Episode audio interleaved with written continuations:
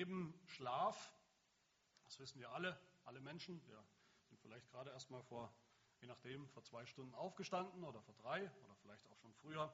Neben Schlaf sind Hunger und Durst die menschlichen Grundbedürfnisse par excellence. Das wissen wir, das wissen die Eltern unter uns, wenn ein, ein neuer Mensch geboren wird, ein Baby geboren wird. Das sind die größten Bedürfnisse. Schlafen natürlich, es schläft viel, aber auch dann, wenn es aufwacht, gleich wieder Hunger und Durst. Und das bleibt auch so, das bleibt bei den kleinen Kindern so. Und auch bei uns Erwachsenen ist das so, neben vielen anderen Dingen, sekundären Dingen, die uns wichtig sind, sind das die wesentlichen physischen Bedürfnisse, die wir haben. Und es bleibt so, auch bis zu unserem letzten Atemzug. Aber nicht nur physisch stimmt das. Es ist spannend, dass Gott, auch hier in dieser Passage, dass Gott in seinem Wort immer wieder in der Bibel auch unsere fundamentalen geistlichen Bedürfnisse, Grundbedürfnisse, das, was uns antreibt, auch geistlich als Menschen, mehr als alles andere, dass er das auch beschreibt in seinem Wort als Hunger und Durst. Und es ist gerade die Antwort auf diese Bedürfnisse, auf diese Grundbedürfnisse, ist die Botschaft des Evangeliums insgesamt, dass Gott selbst gekommen ist in seinem Sohn Jesus Christus, um diesen fundamentalen Hunger und diesen brennenden Durst, den wir haben, zu löschen. Das Evangelium kann man, denke ich, auf einen Nenner bringen und es ist Speise und Trank für verlorene Seelen, für Sünder, wie wir das sind. So sagt es die Bibel immer wieder. Und nirgendwo wird es deutlicher als wo? Beim Abendmahl, beim Herrenmahl. Zusammenhang mit den Sakramenten. Die Sakramente, so, so glauben wir, so bekennen wir das, die, die Sakramente sind nichts anderes am Ende als Bilder, sichtbare Zeichen und Siegel des Evangeliums. Und wenn, wenn, wenn das Evangelium fundamental ist, wie ich es gesagt habe gerade, dass Gott zu uns kommt, dass Gott unseren Hunger stillt und unseren Durst löscht, dann könnte man erwarten, dass sich das auch irgendwo widerspiegelt in den Sakramenten, die ja Bilder des Evangeliums sind. Und genauso ist es auch. Es ist kein Zufall, dass es im Herrn mal worum geht? Um Essen und um Trinken. Es ist kein zufälliges Bild, das Gott gewählt hat, weil ihm nichts anderes eingefallen ist. Gott selber, unser Schöpfer, knüpft an im Herrn mal an unserer Grundverfassung als Menschen, die eben ständig und immer wieder und regelmäßig Hunger und Durst haben. Er knüpft an bei uns Menschen als Menschen mit einem Körper, mit einem Leib, mit, mit leiblichen, physischen Bedürfnissen. Er knüpft an oder er macht deutlich, dass wir eine Einheit sind, eine Einheit von Körper und Seele. Und wir haben Hunger und Durst auf beiden Ebenen, in beiden Fällen.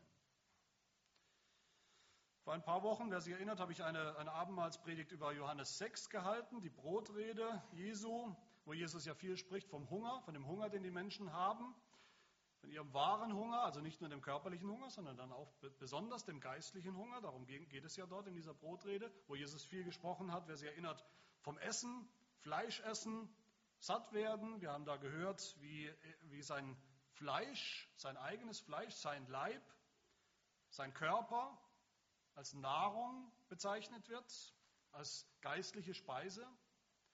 Eine Speise, die wir essen müssen, die wir geistlich essen müssen, um satt zu werden, um Anteil zu haben an Jesus Christus, um erlöst zu werden, um das Heil zu haben.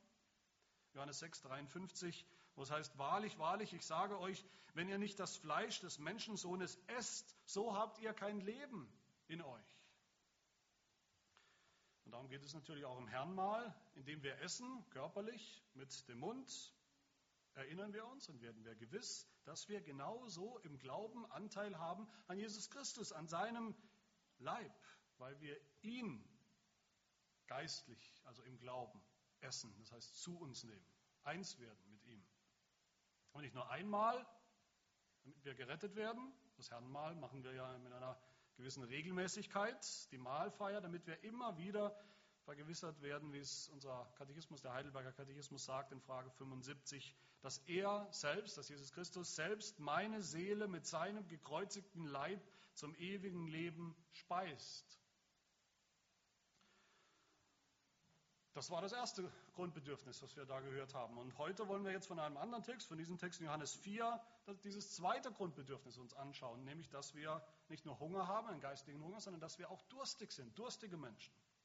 Dass wir alle einen geistlichen Durst haben, nicht nur wir Gläubigen übrigens, alle Menschen haben diesen großen, diesen unbändigen geistlichen Durst, einen Durst, an dem wir entweder verdursten, zugrunde gehen, wenn er eben nicht gelöscht wird, wenn er nicht gestillt wird, oder einen Durst, wenn er gestillt wird, der uns dann sogar ins Himmelreich bringt, wo er für immer gestillt wird, wie Jesus hier sagt. Und das sind auch meine beiden Punkte heute.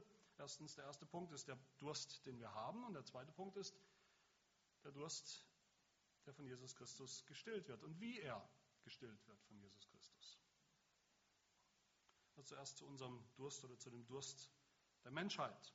Unsere Passage beginnt ja damit. Unsere Passage beginnt mit einer ganz alltäglichen oder sogar mehrmals täglichen Erfahrung, mit einer ganz allgemeinen menschlichen Erfahrung, der Erfahrung des Durstes. Jesus sagt, er hat Durst. Jesus macht deutlich, er hat Durst.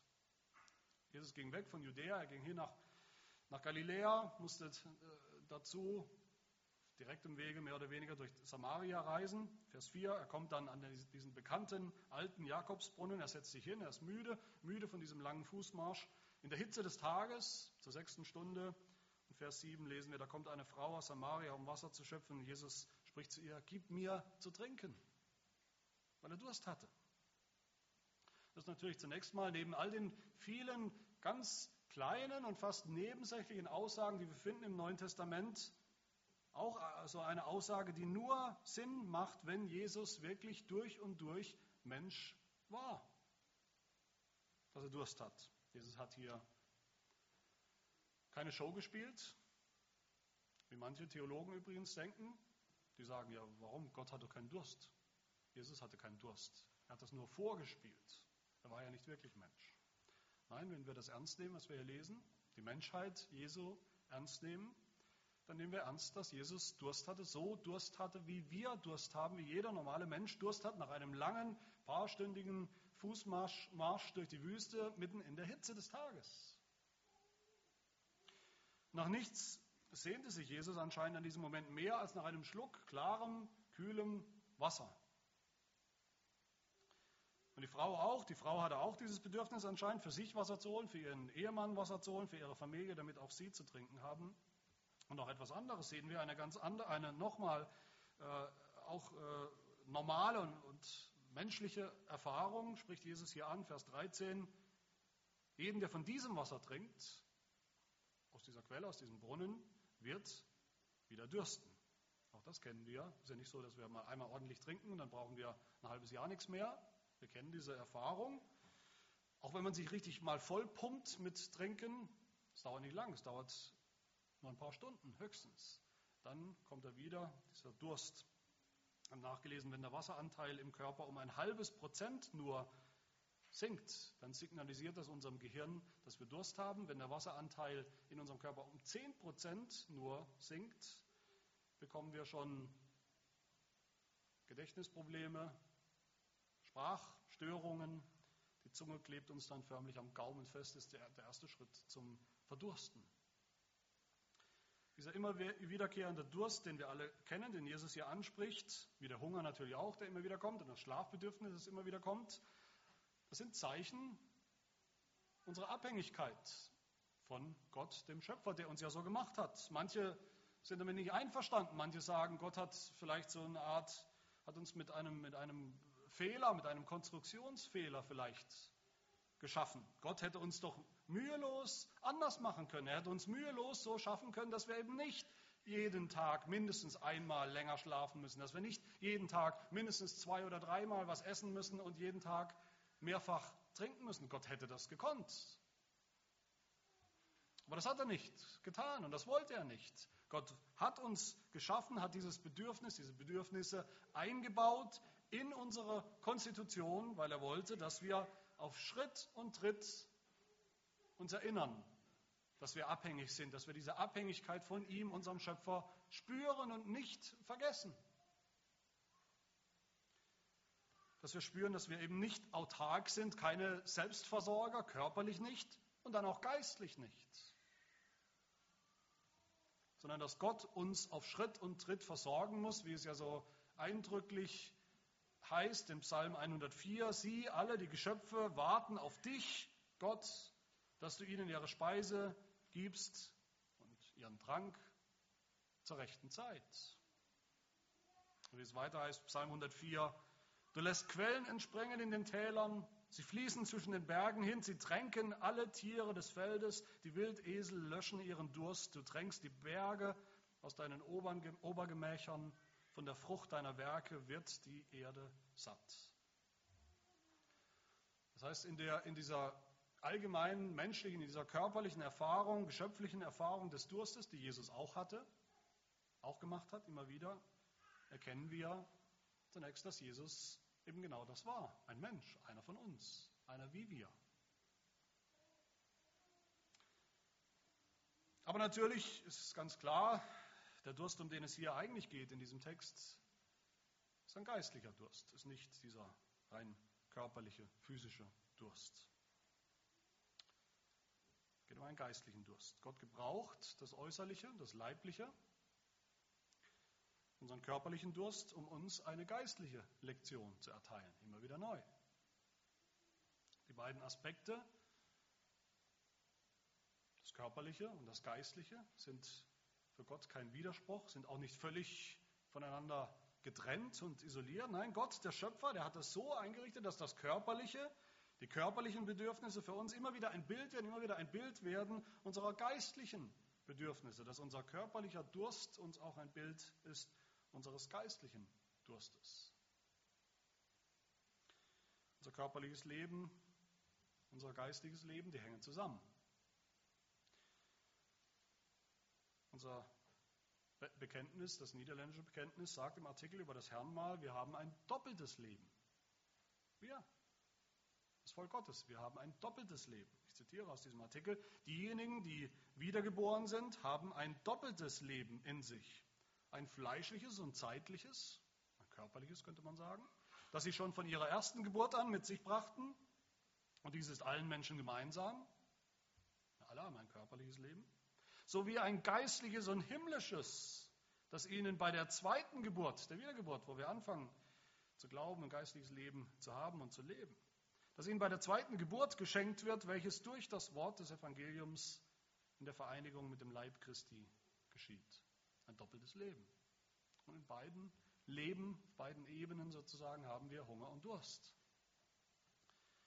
Und wo sehen wir es in der Heiligen Schrift?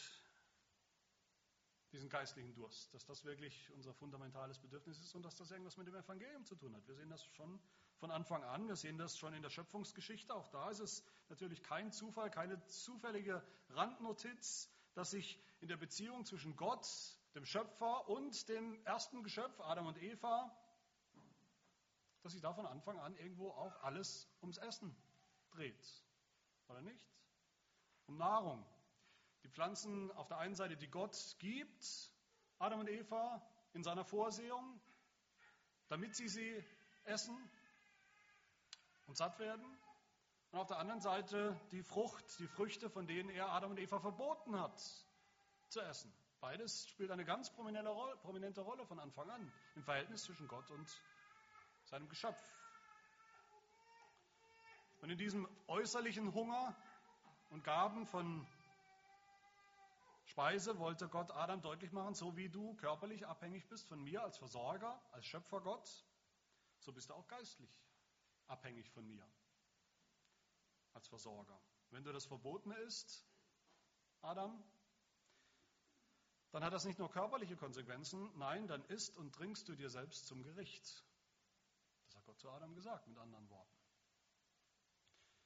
Und umgekehrt, wenn du nicht isst, das, was verboten ist, wenn du es nicht tust, dann führt das, dann führt dein Gehorsam zum Leben, zu dem, was du, wonach du dich wirklich sehnst.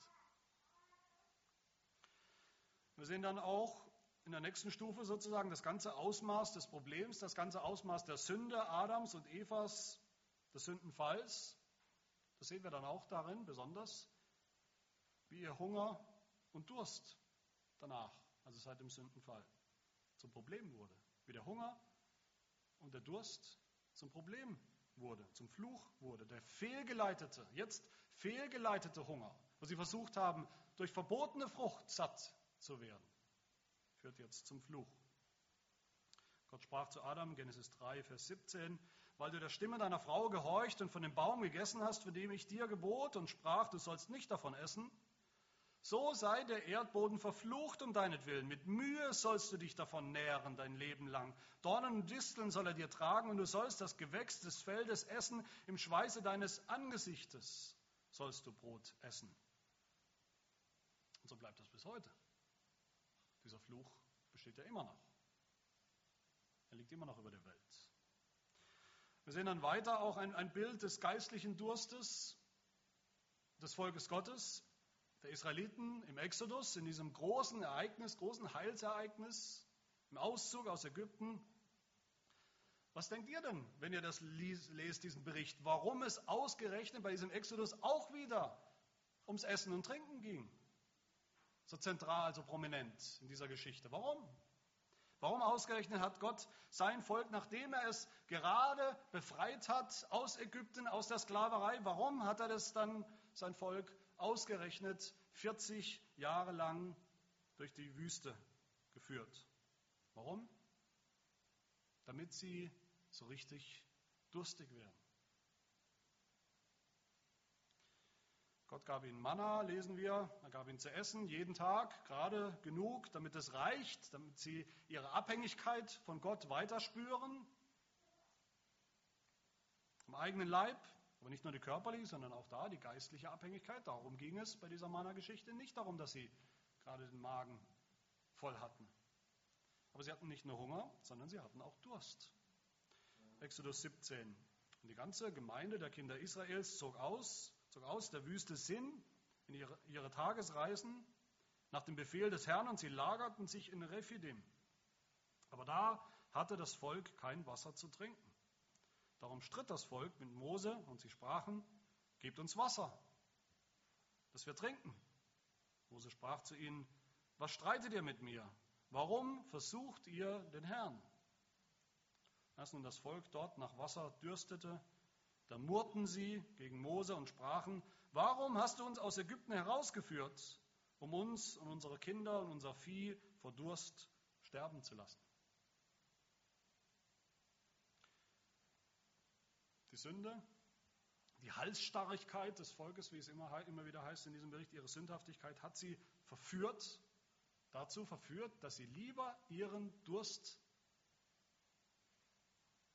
in der Sklaverei in Ägypten stillen wollten, als von Gott im Vertrauen auf ihn. Und so wurde ihr Durst zum Fluch für sie. Der Durst war ja schon eine der Plagen, die Gott über die Ägypter gebracht hat, dass der Nil, der Nil sich zu, das Wasser im Nil sich zu Blut verwandelte, sodass das so lebenswichtige Nilwasser nicht mehr trinkbar war für die Ägypter. Der Durst wurde zum Fluch. Aber auch für das Volk Gottes war das so. Der Durst wurde zum Fluch, zum Gericht Gottes an ihnen, weil sie sich abgewandt hatten von Gott, weil sie gesündigt hatten gegen ihn. Jesaja 5 heißt es, Vers 13: Darum wandert mein Volk in die Gefangenschaft, ins Exil als Gericht, spricht der Herr, aus Mangel an Erkenntnis. Seine Edlen leiden Hunger und seine Volksmenge verschmachtet vor Durst. Oder Jeremia 2, Vers 13. Denn mein Volk hat eine zweifache Sünde begangen. Mich, die Quelle des lebendigen Wassers, haben sie verlassen, um sich Zisternen zu graben, löchrige Zisternen, die kein Wasser halten. Also ein Schlüsselvers in der Geschichte des Volkes Gottes und eine Anklage Gottes. Und so ist es dann auch nicht nur positiv, wie wir diesen Vers aus Psalm 63 oft verstehen, wenn David Psalm 63 dichtet, O Gott, du bist mein Gott, meine Seele dürstet nach dir, mein Fleisch schmachtet nach dir in einem dürren, lechzenden Land ohne Wasser. Das war auch ein Fluch. Durst zu haben, einen Durst zu haben nach Gott, der in dem Moment nicht gestillt wird und nicht gestillt werden kann. Weil selbst das Volk Gottes sich überall Zisternen baute, überall nach Linderung sucht, suchte für ihren Durst, nur nicht bei Gott. Mit der Konsequenz, dass all die, die das tun, die ihren Durst stillen wollen, bei allen möglichen Quellen, in Anführungsstrichen, bei allen möglichen Göttern oder Götzen, die am Ende keine sind, dass sie alle am Ende etwas zu trinken bekommen. Aber nicht das Wasser, wonach sie sich eigentlich sehnen, sondern wie es in der Offenbarung heißt, Offenbarung 14, sie werden am Ende alle von dem Glutwein Gottes trinken, der unvermischt eingeschenkt ist in dem Kelch seines Zornes. Ihr Durst wird am Ende gestillt im Gericht, aber nicht so, wie die Menschheit sich das wünscht.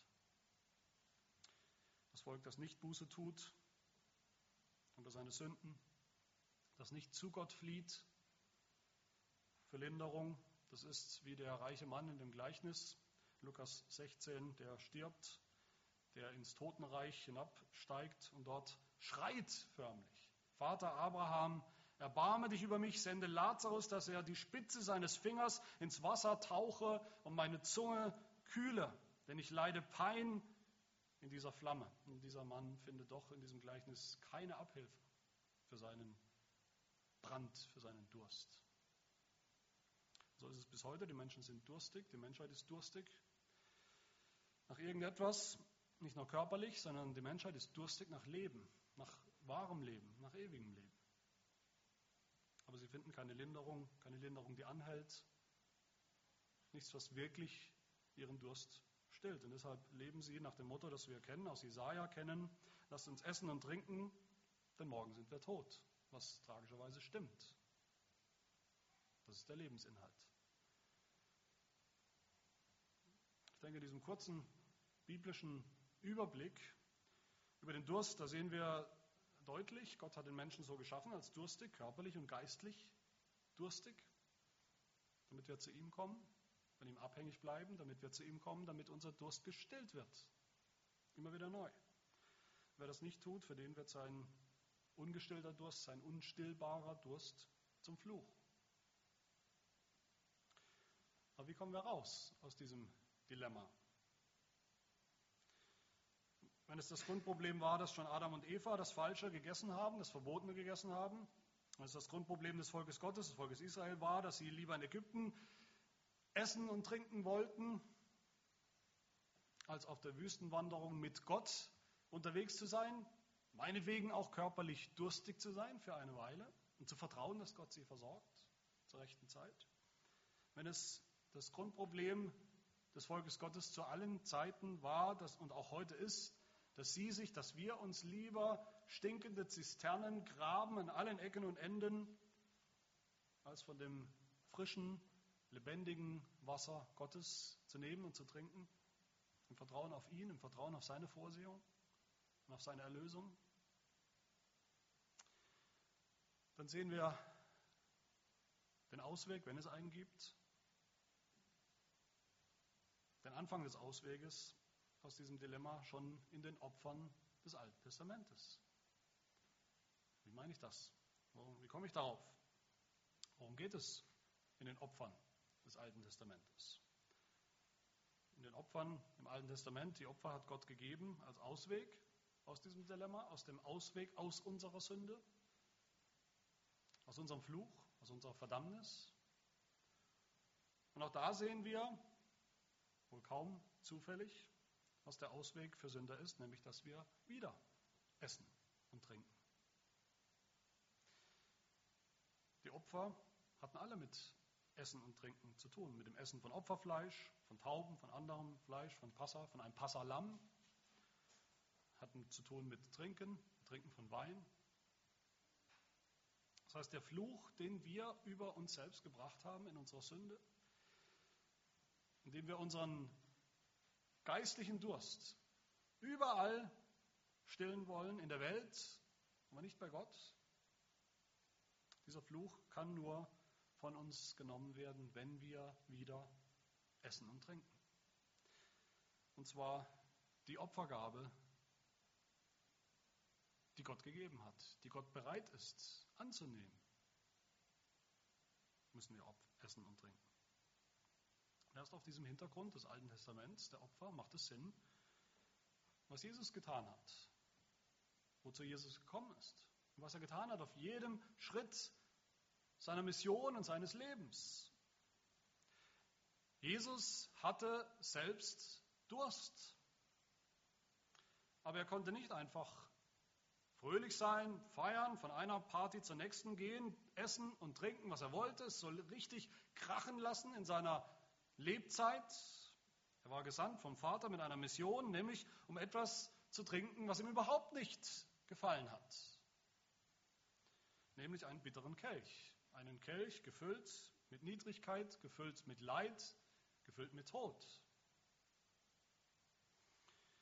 In Gethsemane hat Jesus gebetet, mein Vater, wenn dieser Kelch nicht an mir vorübergehen kann, ohne dass ich ihn trinke, so geschehe dein Wille.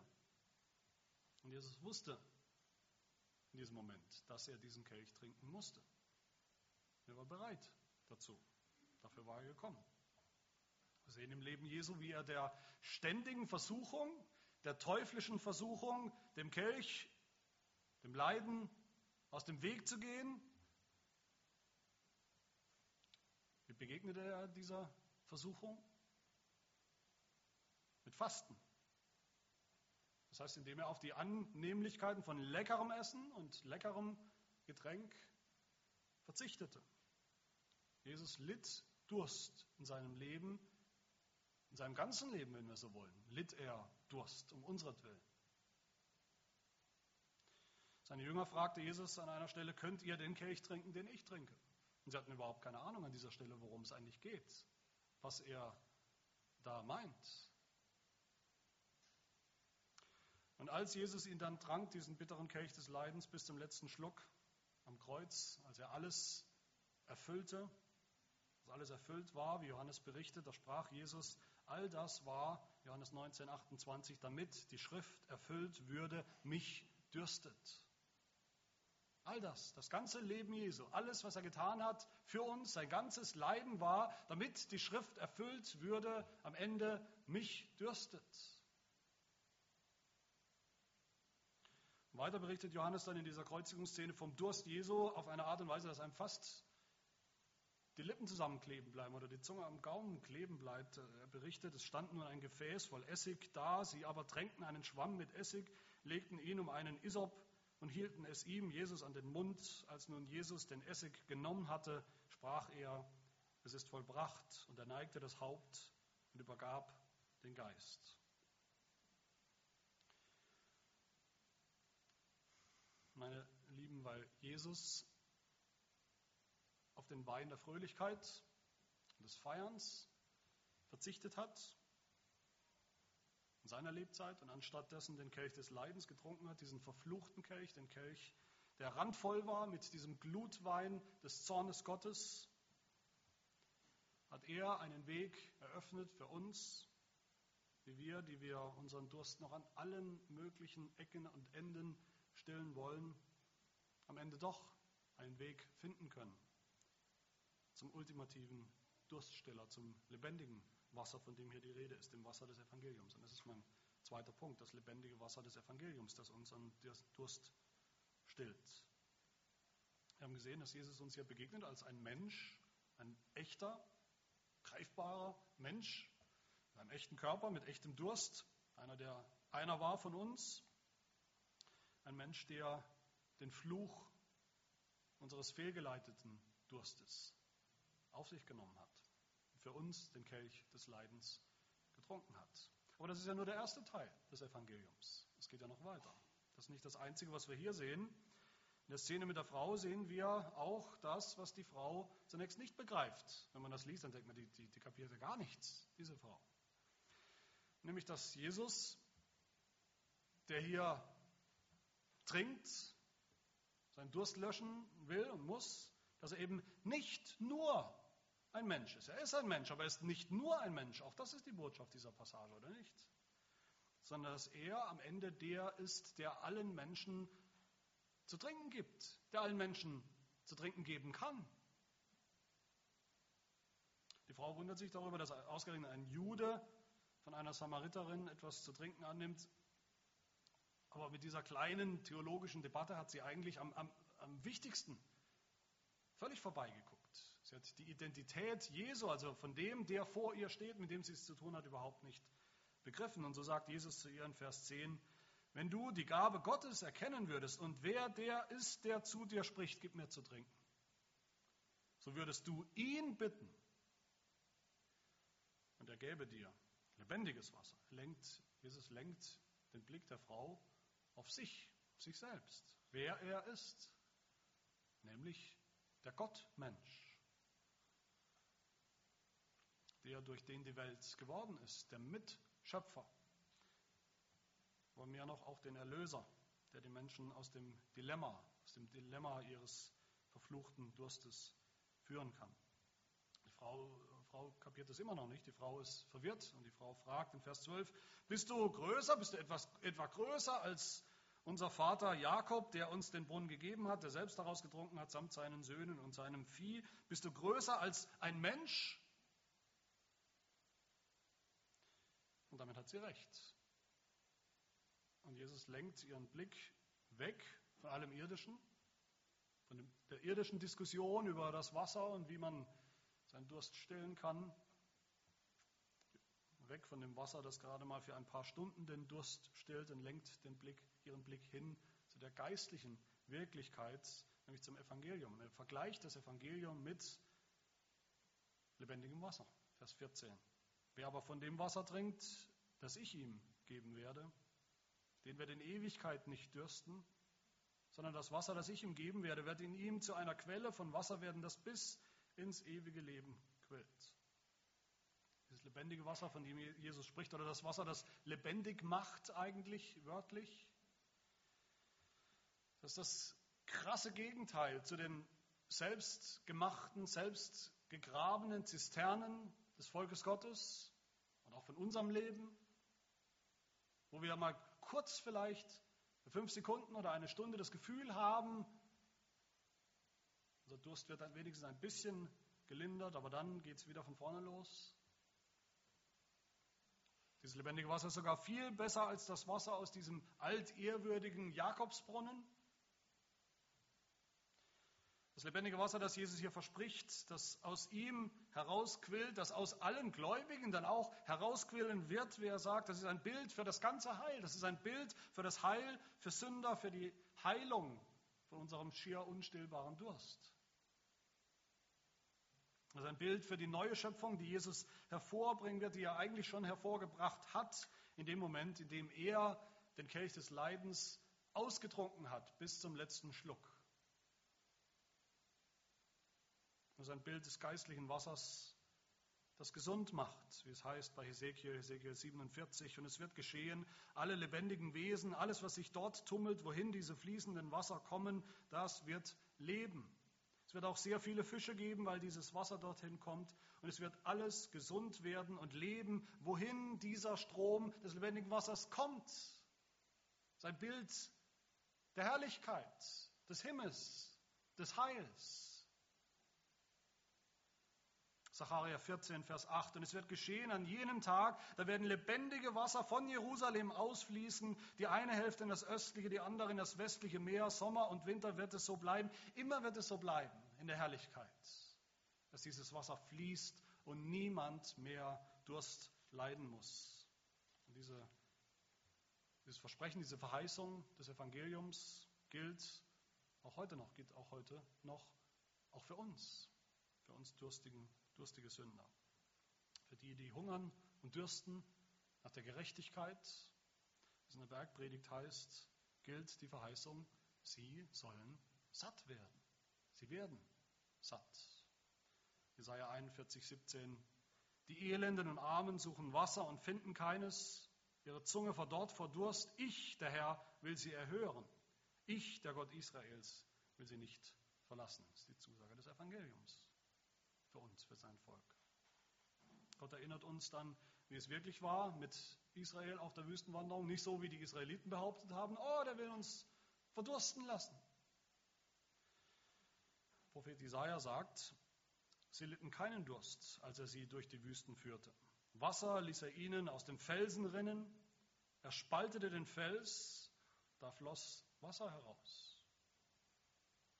Und Apostel Paulus greift das auf im Neuen Testament, im Korinther, 1. Korintherbrief, Kapitel 10, wenn er sagt, die, die durch das Meer damals hindurchgegangen sind, die auf Mose getauft wurden im Meer, im Roten Meer, im geteilten Meer, die, sagt er, ich zitiere aus 1. Korinther 10, 1, die haben alle dieselbe geistliche Speise gegessen und alle denselben geistlichen Trank getrunken, denn sie tranken aus einem geistlichen Felsen, der ihnen folgte. Der Fels aber war Christus. Den sie getrunken haben. Lebendiges Wasser aus diesem geistlichen Felsen. Mit Blick auf Jesus Christus verkündigt Jesaja das Evangelium, das wir vorhin gehört haben aus Jesaja 55. Wohlan, ihr Durstigen alle, kommt her zum Wasser. Und ihr kein Geld habt, kommt her, kauft und esst. Kommt her, kauft ohne Geld und umsonst Wein und Milch, um euren Durst zu stillen. Und all das meint Jesus. All das meint Jesus, wenn er sagt, Johannes 6, wer zu mir kommt, den wird nicht hungern. Wer an mich glaubt, den wird niemals mehr dürsten. Johannes 7, wer an mich glaubt, wie die Schrift gesagt hat, aus seinem Leib werden Ströme lebendigen Wassers fließen. Wenn jemand dürstet, der komme zu mir und trinke. Jesus sagt hier in diesen Versen nicht weniger, als dass er selber der Weg ist zu diesem Wasser, zu diesem lebendigen Wasser, dass er der Spender dieses lebendigen Wassers ist, das wirklich satt macht, in Ewigkeit satt macht. Aber nicht nur das. Er sagt noch mehr. Er sagt am Ende, dass er selber dieses lebendige Wasser ist, die Quelle dieses Wassers. Er selber ist der geistliche Trank, der lebendig macht und überquillt bis ins ewige Leben. Johannes 6, 56, wer mein Fleisch isst und mein Blut trinkt, der bleibt in mir und ich in ihm. Liebe Gemeinde des Herrn mal tut nichts anderes, als uns genau diese Realität sichtbar, greifbar, schmeckbar vor Augen zu stellen. Vielleicht klarer und deutlicher als sonst irgendwo. Die Realität unseres Hungers natürlich, unseres Durstes, unseres geistlichen Hungers und Durstes nach Jesus Christus. Im Herrn mal erkennen wir, im Glauben natürlich nur, erkennen wir, dass Jesus für uns den Kelch des Leidens trinken musste. Es war nötig. Und dass er es auch getan hat. Dass er diesen Kelch ein für alle Mal ausgetrunken hat bis zum letzten Schluck. Davon muss nichts wiederholt werden. Er hat es vollbracht. Im Herrn mal erkennen wir, dass er, Jesus, der Einzige ist, die einzige Quelle, die unseren unbändigen, immer wiederkehrenden geistlichen Durst stillen kann, dauerhaft stillen kann. Wir haben mal, wenn wir Jesus wirklich erkennen, ihn als den Menschen und ihn als den Sohn Gottes, ihn als den Gottmenschen, dann werden wir auch ihn bitten. Und er wird uns dieses lebendige Wasser geben. Wer das nicht tut, wer nicht glaubt, dass Jesus der ist, wer er sagt, er ist, Mensch und Gott, der, der für uns, für unsere Sünde gelitten hat, getrunken hat, wer das nicht glaubt, aber trotzdem geht an den Tisch des Herrn, trotzdem teilnimmt am Herrnmahl, am Abendmahl, der ist, wie es Paulus sagt in 1. Korinther 11, der ist schuldig am Leib und Blut des Herrn, der trinkt sich selbst zum Gericht. Für den wird das Trinken zum Fluch, zum Fluch, unter dem er sowieso schon steht, aber zu einem besonderen, besonders schlimmen Fluch. Aber wer glaubt an Jesus Christus und Jesu Einladung folgt in den Einsetzungsworten des, äh, des Herrn Mahls, die wir gleich auch wieder hören werden, kommt und trinkt alle daraus? Wer das tut im Glauben, der darf wissen, dieser Kelch ist der neue Bund in seinem Blut. Dies tut, so oft er ihn trinkt, zu seinem Gedächtnis, denn so oft er dieses Brot esst und diesen Kelch trinkt, verkündigt er den Tod des Herrn, bis er kommt, bis er wiederkommt. Wer das so tut, der darf wissen, sein Blut ist wahrhaftig Trank. Johannes 6. Der darf wissen, wie es der Heidelberger sagt, Frage 75 noch einmal, dass er, dass Jesus selbst meine Seele mit seinem gekreuzigten Leib und vergossenen Blut so gewiss zum ewigen Leben speist und tränkt. Bis ins ewige Leben, das schon beginnt, wenn wir das tun. Und er darf sich freuen, er darf sich freuen, weil er weiß, weil wir wissen dürfen und wissen sollen, dass jedes Abendmahl, jedes Herrnmahl, das wir feiern, hier in, in dieser Lebzeit auf Erden, am Ende nur ein Vorgeschmack ist, ein Vorgeschmack dessen, des Moments, wenn wir eines Tages neu und in der Herrlichkeit und in Ewigkeit mit Jesus essen und trinken werden, wie er es versprochen hat. Matthäus 26, wo er sagt, ich werde von jetzt an, von meinem Leiden und Tod an, ich werde von jetzt an von diesem Gewächs des Weinstocks nicht mehr trinken, bis zu jenem Tag, da ich es neu mit euch trinken werde im Reich meines Vaters. Da werden wir essen und trinken mit ihm. Wer das glaubt, der darf sich freuen, dass nach diesem Leben das auch für uns immer wieder eine, eine Last ist und eine, ein Mühsal, ein Drangsal ist. Ein geistlicher Kampf, wie er versprochen hat, dass die, welche aus der großen Drangsal gekommen sind und ihre Kleider weiß gemacht haben in dem Blut des Lammes, sie werden nicht mehr hungern und nicht mehr dürsten. Offenbarung 7. Kein Anflug von Hunger und Durst wird es mehr geben. Und nicht nur körperlich, geistlich. Er selbst am Kreuz gesagt hat, es ist geschehen, ich bin das A und das O, der Anfang und das Ende, ich will dem Dürstenden geben aus dem Quell des Wassers des Lebens umsonst. Offenbarung 21. Und so bleibt auch heute die Einladung des Evangeliums, die Einladung Jesu, sie bleibt bestehen, sie gilt auch für uns heute, die Einladung aus Offenbarung 22. Der Geist und die Braut sprechen, komm. Und wer es hört, der spreche, komm. Und wen da dürstet, der komme. Und wer da will, der nehme das Wasser des Lebens umsonst. Bist du durstig? Bist du durstig nach diesem Leben? Verspürst du diesen Durst, den du vielleicht versuchst, immer wieder von allem, mit allem Möglichen zu stillen, aber es gelingt doch nicht und der Durst bleibt? Bist du durstig nach diesem Wasser des Lebens, das jetzt schon deinen Durst stillen kann und das ihn stillt bis ins ewige Leben, das überquillt bis ins ewige Leben. Dann nimm und trinke im Glauben, dann wird dein Durst gestillt für heute und für alle Ewigkeit. Amen. Und beten. Herr unser Gott, wir spüren, dass wir abhängig sind von dir als deine Geschöpfe. Wir wissen das und wir spüren das immer wieder neu sind abhängig davon, dass du uns Speise und Trank gibst, gibst zu deiner Zeit, zur rechten Zeit. Wir wissen aber auch, dass wir umso bedürftiger sind als Sünder, weil wir ständig versuchen, unseren geistlichen Hunger und Durst mit allem Möglichen zu stillen, aber nicht mit deinem Wort, nicht mit deinen Verheißungen, nicht im Glauben und Vertrauen auf dich, auf deine Vorsehung, auf deine Verheißung, auf deine Erlösung. Umso mehr danken wir dir, dass wir Jesus Christus erkannt haben, als den, der größer ist als Jakob, viel größer, der ein Mensch war, der aber auch dein eingeborener Sohn war und ist, der Mitschöpfer und der Erlöser, der uns von unseren Sünden erlöst hat. Und Herr, so bleibt uns nur zu bitten, gib uns dieses lebendige Wasser, gib uns das Wasser des Lebens, wie du es hier versprochen hast, gib es uns im Glauben an Jesus, der es uns erkauft hat und, und versprochen hat. Hilf uns auch gleich im Mahl des Herrn zu erkennen, wie du durch Wein, das Bild des Blutes, unser größtes Bedürfnis, unseren größten Durst stillst im Glauben, den Durst nach dem ewigen Leben.